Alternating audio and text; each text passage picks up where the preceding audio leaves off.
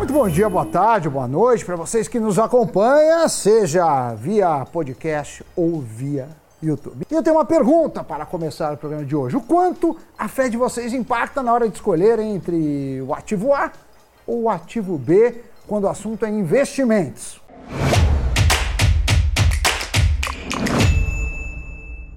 Hum, interessante essa questão, Sammy Boy. Apesar da gente viver em um país onde parte expressiva da população se autodenomina cristã, a diversidade religiosa no Brasil é sabidamente vasta, né? Mas será que as pessoas levam em consideração as suas convicções nesse âmbito também na hora de investir? Olha só que interessante, chegou na Bolsa Brasileira um BDR de ETF cujas ações listadas no índice que ele está exposto têm, entre aspas, valores católicos. Tanto que o fundo se chama Global X S&P 500 Catholic Values. O código de negociação na B3 é o BCAT39, BCAT39. No entanto, na NASA, onde ele é listado, o nome é CAT. E por esse alinhamento religioso é que ele exclui qualquer ação de empresa envolvida em atividades consideradas impróprias. Para isso, ele leva em consideração os valores estabelecidos na Conferência de Bispos Católicos dos Estados Unidos. Então, empresas de entretenimento adulto, de armas nucleares, químicas ou biológicas, aborto e até contraceptivos ou uso de células tronco embrionárias estão fora do portfólio. Agora, há também a possibilidade de que empresas que não aderirem a boas práticas em relação ao clima e meio ambiente saiam do índice de referência. Ou seja, o índice que esse BDR replica foi desenhado para investidores que não querem violar nem contradizer as normas religiosas em seus investimentos. Não que esse último caso sobre o clima se refira à uh, esfera religiosa, mas mostra que essa preocupação crescente também vai se aplicar nesse investimento. A carteira do índice que o BDR replica tem 441 ações, já considerando os critérios de exclusão. No entanto, a gente vê como ele tem uma estratégia de diversificação em vários setores, assim como o S&P 500. Até o final de 2022, o setor de maior peso era o de tecnologia, com 26,5%. Apple, Microsoft, Berkshire Hathaway, Oracle e até ações da Tesla estavam no portfólio. São algumas das empresas tech. Já o setor de saúde tem o segundo maior peso e o de finanças o terceiro. PayPal, Morgan Stanley, S&P Global, Goldman Sachs, Charles Schwab, Bank of America, BlackRock, entre tantas outras gigantes, estão na carteira.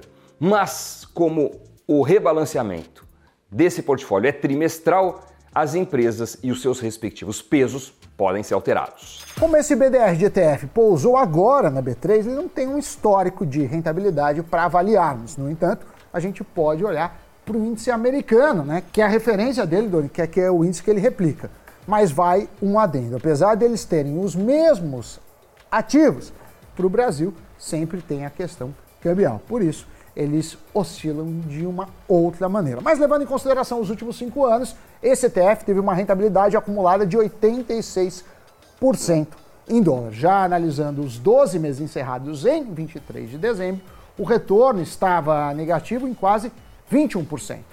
No mesmo período, o S&P 500 acumulava uma queda de 19,75%. Já o índice Nasdaq recuava 33%. Então daí, somando tudo, a gente pode ver que a performance desse ETF não foi das melhores no último ano. Claro que tem toda a conjuntura econômica mundial, juros em alta pegando, inflação, mas nem a diversificação bastante ampla desse ETF foi suficiente para deixar ele imune a tudo isso. Agora, do ponto de vista de diversificação em grandes empresas, a carteira dele chama a atenção.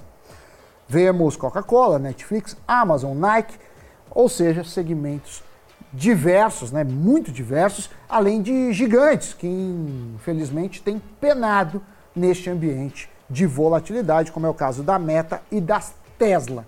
Somado a isso, vale dizer que esse BDR é, paga dividendos. O seu índice de origem, historicamente, remunera 1,23% ao ano. Só que a gente tem que lembrar que lá fora os dividendos são tributados em 30%. Além desse imposto, há também 0,38% de IOF e 3% referentes à tarifa da B3. Tudo já é descontado do dinheiro que cai na conta do investidor. Daí também precisa considerar o 0,29% ao ano da taxa de administração, que é um percentual relativamente baixo, já que se trata de um fundo passivo. E essa é uma das características dos ETFs. A taxa de administração é menor mesmo do que a dos fundos tradicionais. Agora, olhando um pouco para a gestora, ela vem querendo ampliar seu leque de produtos, o que nos dá espaço para dizer que ela visa competir com a BlackRock. Ela tem 30 BDRs de ETFs listados na B3 e ao menos 100 ETFs listados no mundo. Destes, apenas 10 operavam no campo positivo em 2022 até o final de novembro, o que aponta para o cenário difícil para ativos de renda variável. Até então, ela totalizava 40 bilhões de dólares sob gestão. Para quem se interessou pela novidade e pela característica desse ativo, vale dizer que até o momento dessa gravação deste programa, ele ainda é destinado aos investidores chamados qualificados, né? Ou seja, precisa ter pelo menos um milhão de reais investidos ou então alguma das certificações adequadas e aceitas pela CVM, conforme a gente já fez um café explicando. No entanto, a projeção é de que os BDRs de ETF sejam liberados praticamente todos ao investidor comum. Hoje, alguns já são livres por investidor pessoa física. Daí vale a pena ler a lâmina desse fundo, analisar se as empresas que ele investe agradam vocês e deixar o ativo mapeado no radar. E você, Doni, o que acha dessa diversidade de produtos financeiros que surgem por que os investimentos temáticos, por assim dizer, parece que estão ganhando espaço na carteira dos investidores? Nossa, meu boy, eu acho que aos poucos o mercado brasileiro vai ganhando maturidade, o investidor se interessando mais pelos ativos de renda variável, e aí, com maior demanda, faz sentido um leque mais amplo de produtos. Né? Agora, vale lembrar que a parcela de pessoas que investem na Bolsa nos Estados Unidos, por exemplo, é de cerca de metade da população. E no Brasil, esse número é muito pequeno, não chega nem a dois dígitos. Então, não é só uma questão cultural, mas é também uma questão conjuntural de cada país. Né? Com as taxas de juros altas, como as que o Brasil tem atualmente e teve ao longo de toda a sua história, e com risco muito mais elevado do que o do mercado americano, a renda fixa acaba ficando muito atraente. Né? Foi assim ao longo de toda a nossa história, o que não acontece por lá. Mas quanto mais produtos e opções a gente tiver à nossa disposição como investidores, muito melhor, não é verdade? Desde já, muito obrigado pelo seu like, obrigado por se inscrever no nosso canal Invest News. E não acabou não, tem o Giro de Notícias.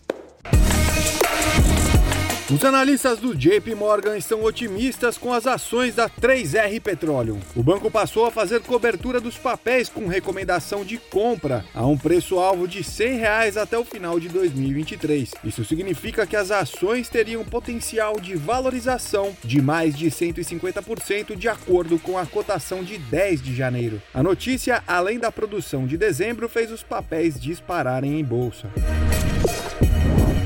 O aplicativo de transporte 99 faz sua segunda rodada de demissões em quatro meses. Na semana passada, a 99 Food fez mudanças no serviço de delivery com interrupção da parceria com motoboys no Brasil. A empresa é uma das principais plataformas de mobilidade do país, concorrendo diretamente com a Uber. As ações da São Martinho vêm apresentando um dos piores desempenhos do Ibovespa neste começo de ano. A empresa produtora de açúcar e etanol foi impactada pela isenção do imposto de combustíveis e pela prorrogação dele no governo Lula. Mas com a possibilidade de retornar aos impostos, as ações SMTO3 tiveram alívio, mas Morgan Stanley e Bradesco BBI permanecem neutros nos papéis.